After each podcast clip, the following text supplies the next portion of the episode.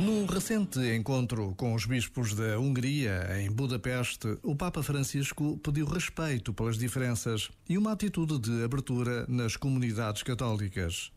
Diante das diferenças culturais, étnicas, políticas e religiosas, podemos ter duas atitudes: fechar-nos numa defesa rígida da nossa chamada identidade ou abrir-nos ao encontro com o outro e cultivar juntos o sonho de uma sociedade fraterna.